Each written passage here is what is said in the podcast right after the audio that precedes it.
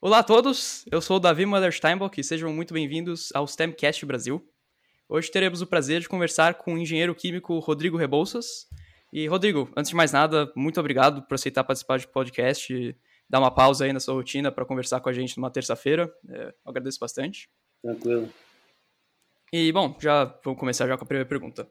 É, você poderia nos contar um pouco da sua formação e carreira? Sim, então, é, primeiramente, obrigado pela oportunidade de estar conversando com você aqui, Davi. Achei muito legal a sua iniciativa. Obrigado. É, vou fazer, assim, vou me concentrar aqui o máximo possível para responder da melhor forma possível essas perguntas. Mas então, minha carreira, eu, eu, eu sou engenheiro mecânico de formação. Eu fiz a ah. minha graduação na UNB, em Brasília, é, engenharia mecânica, e depois fiz mestrado na PUC Rio, engenharia mecânica também, mas assim, sempre já trabalhando na área de pesquisa na parte mecânica dos fluidos, é, partículas em suspensão e essas coisas, assim, a gente pode uhum. entrar em detalhes se você quiser, mas assim, é mais essa parte de interação de partículas em fluidos. E aí durante o meu mestrado lá na PUC, eu tive a oportunidade de, de viajar para os Estados Unidos para dois é, como é que fala, para duas pequenas conferências assim, né, workshops na, na área de coaching, que é de revestimento de substrato, e foi na Universidade de Minnesota. E, e, lá foi, assim, eu fiquei impressionado com a estrutura das universidades, aqui da universidade, no caso, de Minnesota, aqui dos Estados Unidos, e fiquei, bateu aquela vontade, né, de estudar fora, e acabei, e meu primo também na época já estava fazendo doutorado em, em ciência da computação na na Universidade de Califórnia de Davis. Então, assim, as coisas aconteceram e eu acabei é, aplicando para o doutorado aqui em Yale e, e, graças a Deus deu tudo certo e estou aqui desde então, 2016 no caso. Né? Ah, legal. É. E na Universidade de Minnesota, você já, antes disso, você não tinha nenhuma, nenhuma vontade de estar fora, nunca? Eu tinha vontade, mas assim, eu acho que estando indo lá, né, e presenciando, sei lá, foi, acho que eu fiquei uma semana, na época, uma semana e meia, Uhum. E meu, meu, orientador da PUC, o Márcio, o professor Márcio Carvalho, ele deu um curso lá de revestimento de substrato, né, porque ele é vinculado à Universidade de Minnesota. E uhum. aí, estando lá, vendo assim, a estrutura da universidade, biblioteca, eu sou apaixonado por bibliotecas. e aí eu fiquei muito empolgado, né? Assim, eu tinha vontade antes, mas não era algo muito concreto. É, na época eu ainda estava assim, um pouco indeciso se eu ia fazer doutorado ou não, se eu ia para a parte da indústria. E acabei que. Acho que esse foi um pontapé inicial para despertar essa minha vontade de estudar fora.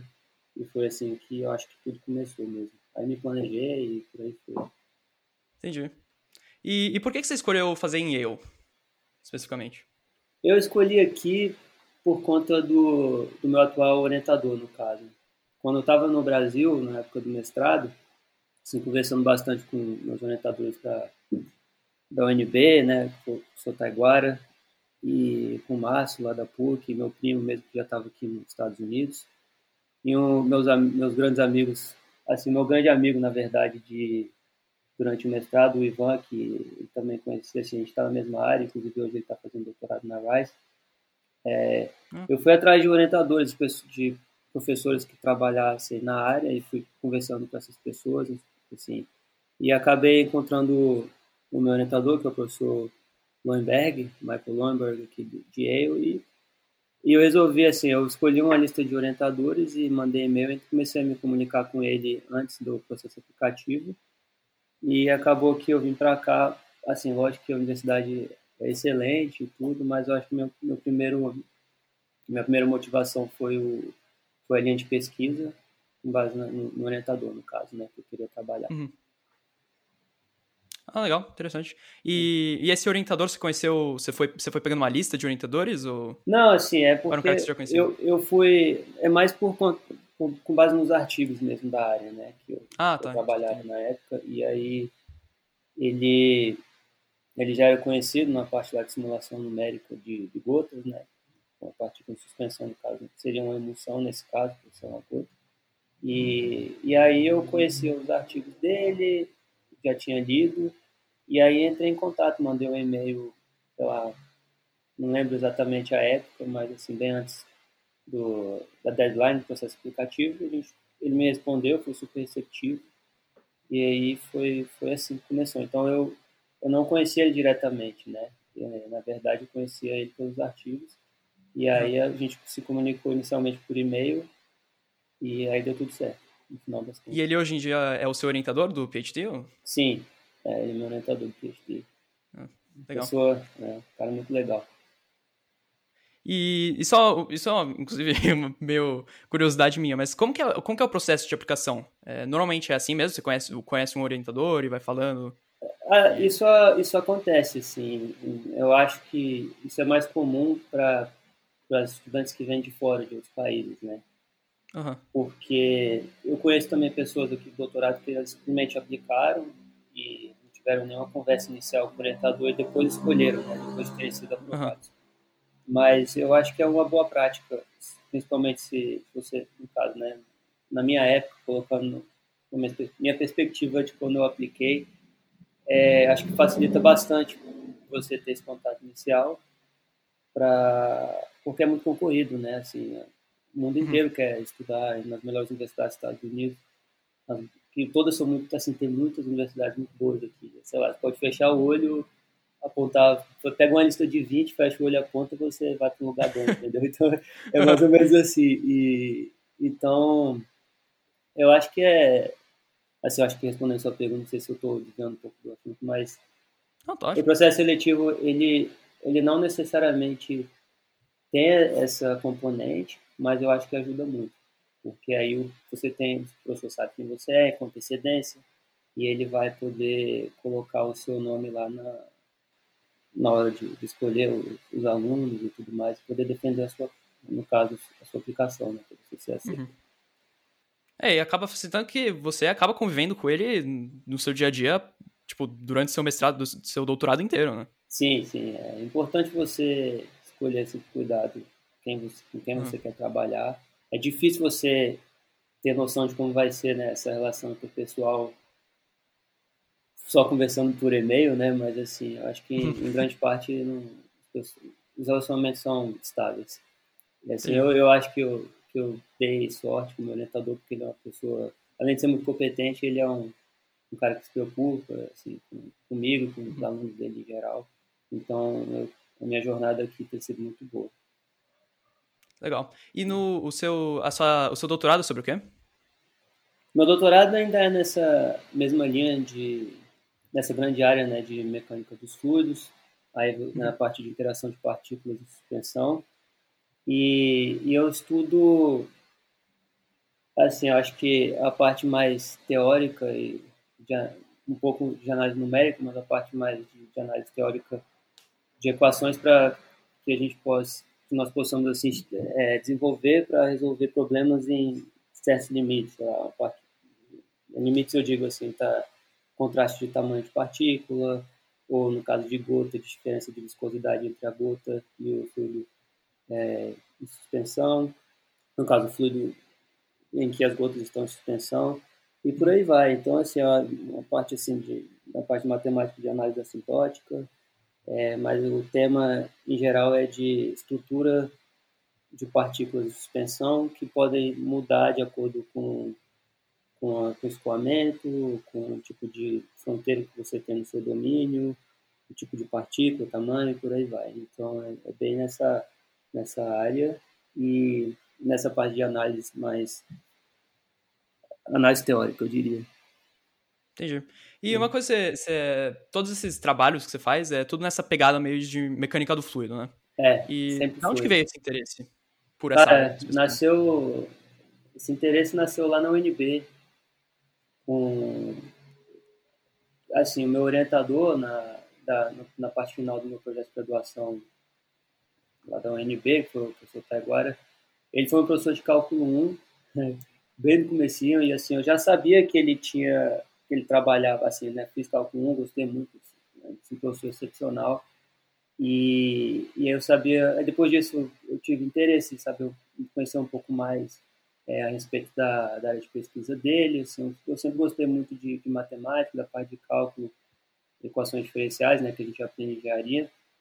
Uhum. E ao longo do meu curso, eu assim, eu acho que despertou também quando eu peguei a matéria de, dinâmica, acho que era dinâmica dos fluidos ou mecânica dos fluidos 2 da UNB, que também com um professor muito bom, professor Francisco Ricardo, da Cunha, que foi orientador do Taiguara, e nesse meio tempo meu amigo Ivan, que fez graduação comigo na UNB, o mesmo que fez mestrado comigo na PUC, é, ele uhum. trabalhava já com, com Taiguara, então a gente trocava ideia, né? E aí surgiu o interesse. Aí chegou, aí no final da graduação você tem que fazer o seu projeto final, né, para formar. E aí eu fui lá, conversei com, com o professor Taiguara, e aí Aí ele aceitou, ah, vamos fazer um projeto aqui, aí começou. Aí eu mexi com, com um projeto lá interessante de camada limite de suspensões, no caso de emoções, né, de ruídos. E aí trabalhei assim, sempre em colaboração Ivan, Taiguara. E a partir disso eu comecei a estudar mais, né, aprender, então eu diria que nasceu ali, né, com esse com essa oportunidade que eu tive de trabalhar com, com o professor Taiguara tendo também ali um amparo e aquelas conversas assim offline com meu colega lá, com o meu amigo Ivan, e por aí foi, né? E depois vieram outras pessoas, aí também tem no final da graduação, aí você acaba se envolvendo um pouco mais com o projeto dos seus amigos, aí tinha um, um grupo de Delbran também na época que, que também tá, gostava muito dessa área, então acaba que eu acho que é uma coisa que foi, eu fui incentivado pelo, pelo meio e pelo meu interesse em, e desenvolver pesquisa na área da matemática, eu acho. Entendi. Isso é. tudo aqui no Brasil ainda, né? Foi no Brasil, é. Foi no Brasil, é. então, tipo, uma coisa, no caso, minha, minha história foi um pouco assim, né? As, as portas foram se abrindo e eu, eu, fui, eu entrei, aceitei o desafio e as coisas aconteceram de uma, forma assim que hoje eu olho para trás e eu fico muito feliz, né? De ter convivido com as pessoas com, com as quais eu convivi e e pelo caminho né, que foi traçado para mim, assim, com base nessa convivência e com a minha dedicação, tentar sempre melhorar, entender, estudar, né, que é o uhum. que o coração da pesquisa é estar tá perseverando sempre. Né? Então foi mais ou uhum. menos assim. Legal. E uma coisa só que, que eu pensei, esse seu amigo Ivan, uhum. é, você conheceu ele na, na, UN, na UNB mesmo? Foi. Na verdade, eu, eu conheci antes no, no cursinho pré-vestibular lá do, ah, em Brasília, é. e aí a gente jogando bola lá, eu conheci, assim, por acaso, e depois a gente, a gente se encontrou de novo no, na graduação. Uhum. E, e, aí foi até o PhD? Ah, o PhD a gente separou, né, porque... Ah, separaram? É, porque eu, a gente fez mestrado juntos, lá na PUC, mesmo orientador, projeto bem parecido, inclusive ele veio para Minnesota também comigo, e aí ele uhum. também se interessou com a parte de né, no caso de fazer doutorado fora, e assim, aí, mas o, a diferença foi que eu apliquei um ano antes. Assim, eu terminei ah. o doutorado, aí ele ainda tinha algumas coisas para fazer no Brasil, e aí ele uhum. aplicou do, no, no ano posterior, né? E aí ele está fazendo doutorado hoje lá na Vice. Ah, legal. É. Ele e o Lucas, que era outro amigo nosso também lá da, da UNB. E, e tá fazendo doutorado também? Também. Nessa parte de dinâmica do estúdio e tal, que é mais ou menos aquele grupo lá que começou, nasceu na UNB e seguiu em frente. É o, é o grupo do, das mecânicas dos fluidos. Tem muita gente boa, né, na nossa área aí, espalhada pelo mundo, inclusive. Uhum. É, né, mas é, é porque acabou coincidindo e foi, foi legal. Não, é sensacional. Bom, né? É bom ter esse componente a mais aí da, claro, não. da amizade. Não, sim, né? E vocês são, vocês, obviamente vocês fazem trabalhos juntos e tal, mas são amigos também, né? ah, né? É, lógico. Hum. Sim, é, foi, Ivan foi meu padrinho de casamento. Pô, e, legal. É, tava lá, foi ano passado, tá agora, meu professor do UNB também tava lá no Ah, foi lá também. Foi. Foi, foi muito bom, assim, é, é, muito legal você... Eu gosto, né? Eu, eu sou uma pessoa que eu gosto de estar perto, conversar e eu gosto de fazer amigos, então ainda mais quando seu, seus colegas de trabalho viram seus, seus amigos, então isso eu acho que é o, é o maior prêmio que você pode ter. Uhum. Sensacional. E só uma, uma outra perguntinha, é, você fez você fez bacharelado e mestrado em engenharia mecânica, né? Foi.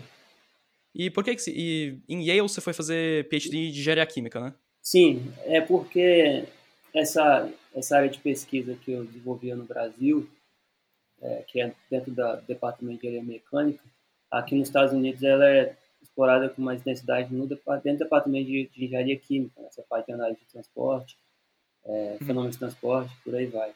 Então, então foi por eu mudei assim de engenharia mecânica para engenharia química por conta dessa dessa diferença assim de, de ênfase, é porque aqui nos Estados Unidos é um pouco mais é um pouco diferente do Brasil.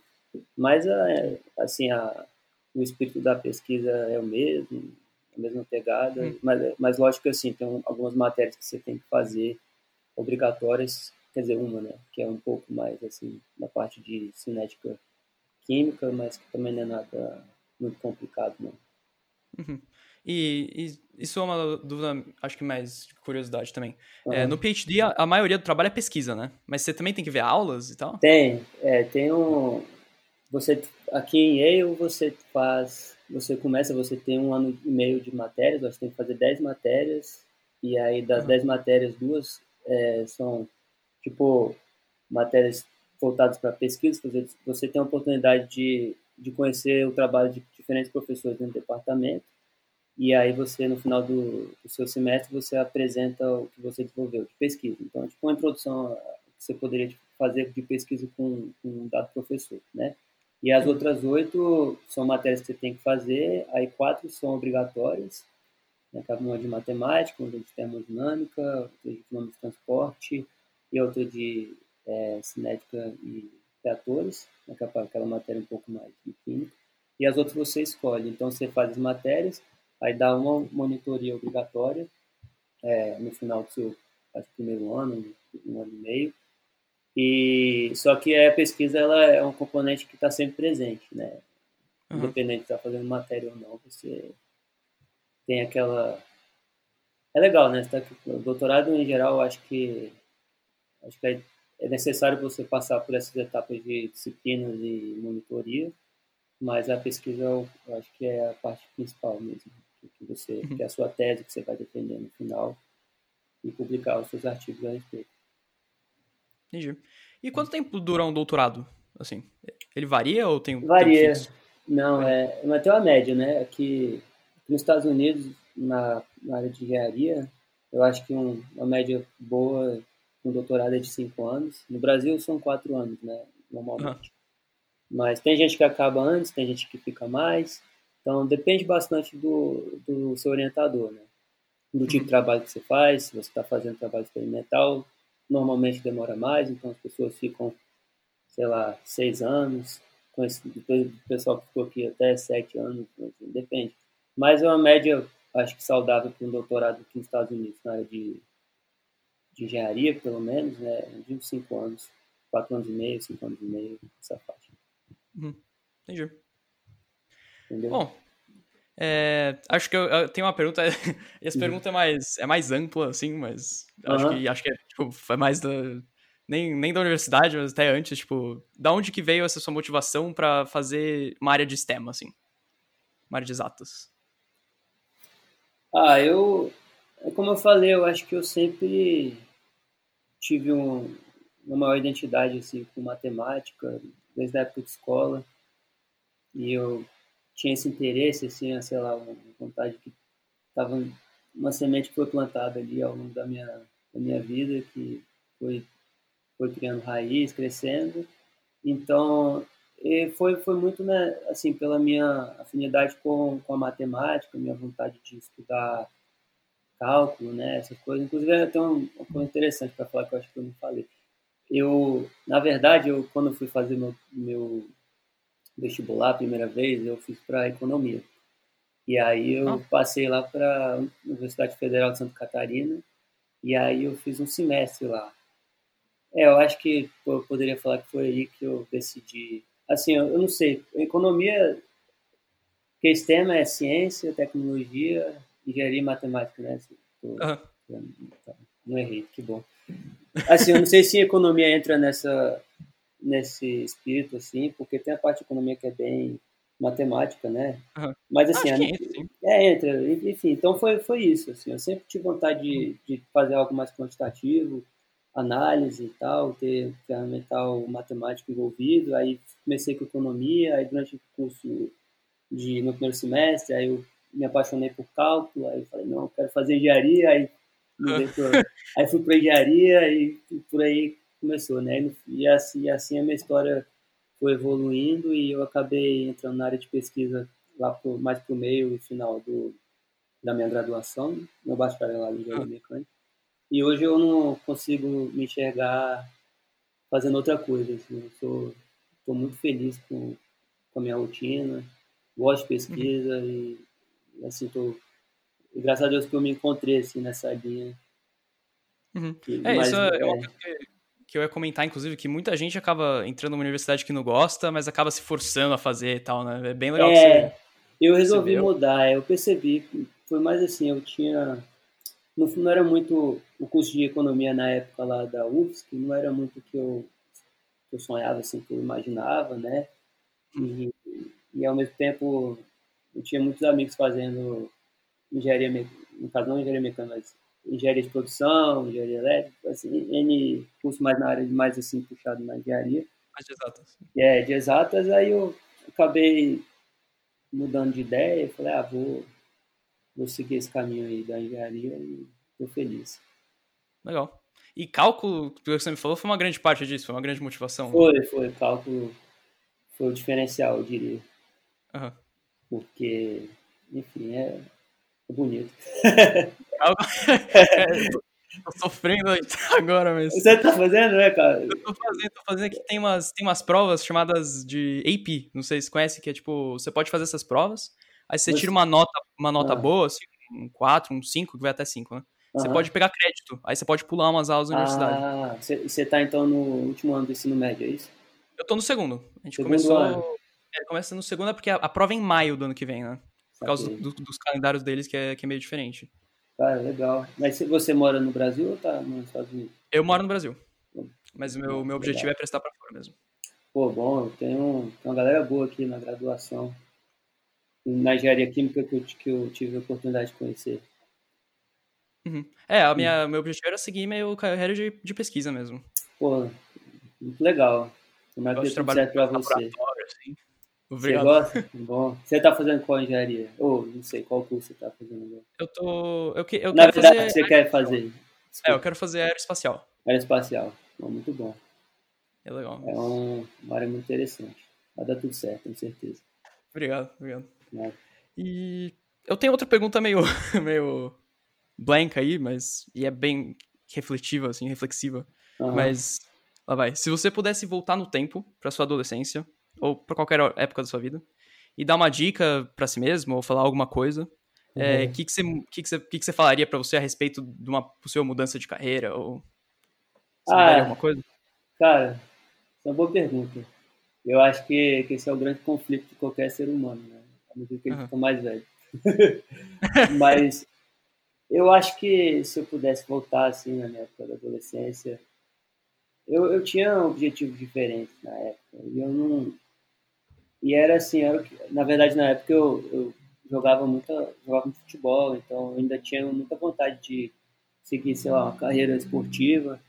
Uhum. E mais eventualmente, assim, não, deu certo e tal, mas assim, eu não, eu não tinha muita eu estudava bem, sempre, assim, meus pais me colocaram em escolas super boas e eu, eu tinha, gostava muito de matemática, eu estudava, fazia o, o necessário, né, para ir bem na hum. escola. Hum. Mas eu acho que se eu pudesse voltar, eu, eu nem falaria muito de carreira, assim, para mim mesmo, mas eu, eu acho que eu ia me incentivar a ler mais, a, e tentar ter uma visão mais crítica sobre as coisas que eu estudo na escola, não ter aquela ideia que eu tenho que estudar para tirar uma nota, para passar no final do ano, ou algo do tipo, ou que eu tenho que me preparar para o vestibular. São pressões que, que a sociedade impõe, assim, a gente não tem por onde correr, lógico, porque a gente tem que fazer isso para conseguir entrar na faculdade e seguir em frente. Mas eu acho que ter aquela, aquela vontade a mais de, de aprender, de pensar criticamente, avaliar, estudar e, enfim, com qualquer coisa que, você, que eu fosse fazer na época, né?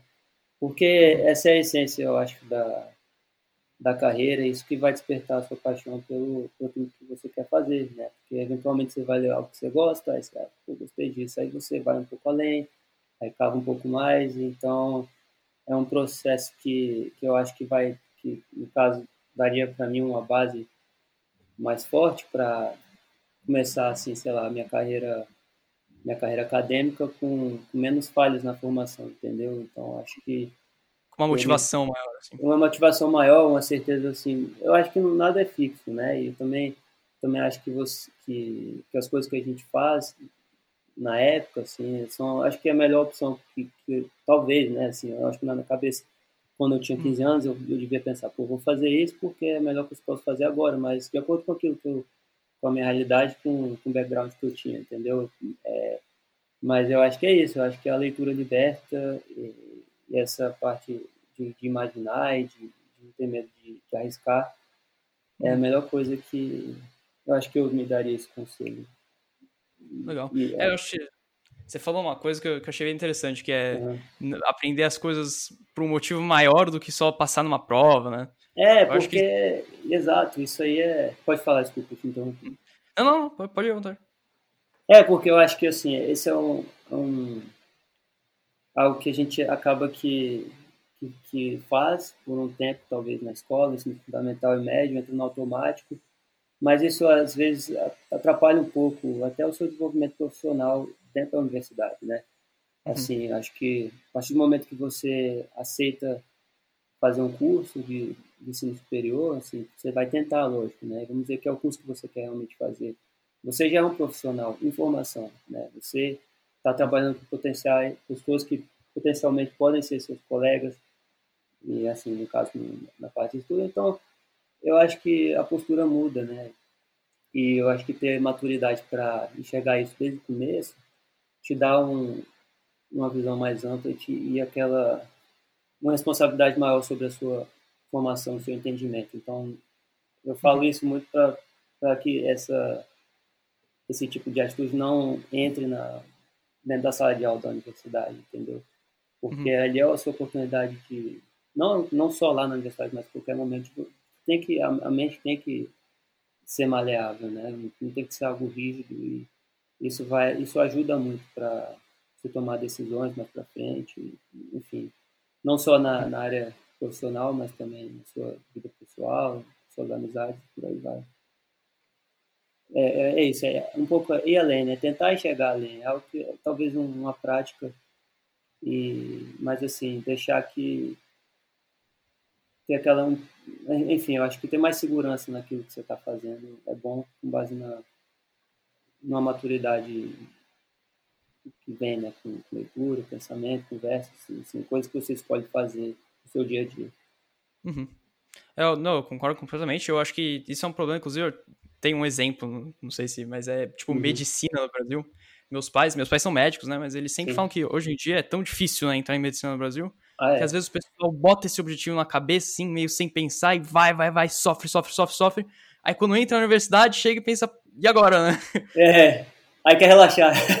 Aí quer relaxar, aí vai pra festa. É, não, é, é, assim, tem que curtir, né? Eu não tô falando que eu não tem que ficar dentro de casa e tal. Pelo contrário, tem que ter, acho que tem que ter um balanço da é, parte sim, sim. de estudo com, com saúde física e mental. E, mas eu acho que é a qualidade daquilo que você faz, né? Então, e é isso, uhum. exatamente. Tem tanta pressão, passa, passa no vestibular, medicina, curso extremamente difícil, concorrido. Aí você estuda, estuda, estuda, passa, e aí depois, né, fica naquele. É. sem saber o que fazer. Meio focado, meu. É, não pode perder o. Eu acho que, que assim, a vontade tem que, tem que estar tá lá, muda um pouco o foco, né, e entender que, que, é, que é muito importante ali. Eu acho que até a própria. Você está numa vaga, se o curso é muito concorrido, uma universidade muito concorrida, então aquela vaga que você está ocupando é é uma vaga desejada, né? Então, tipo, uhum.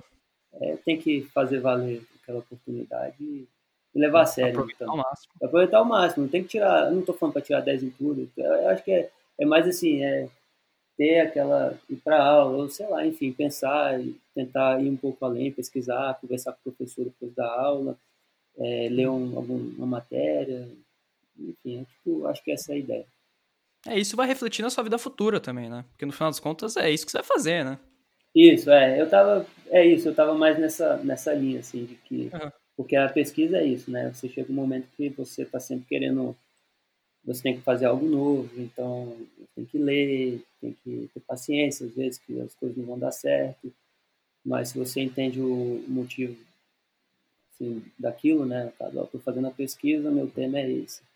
Aí eu tenho que fazer um experimento, o experimento não dá certo. Aí não, você não, precisa, não pode ficar frustrado, né? você tem que saber lidar com essa, com essa frustração e eu acho que dá muito certo quando, quando você tem um, um, um caso, uma envergadura assim maior e uma base forte para lidar com problemas, entendeu? E, uhum. e é mais ou menos assim que eu enxergo a pesquisa, não só a pesquisa, mas é engraçado porque a vida também é assim.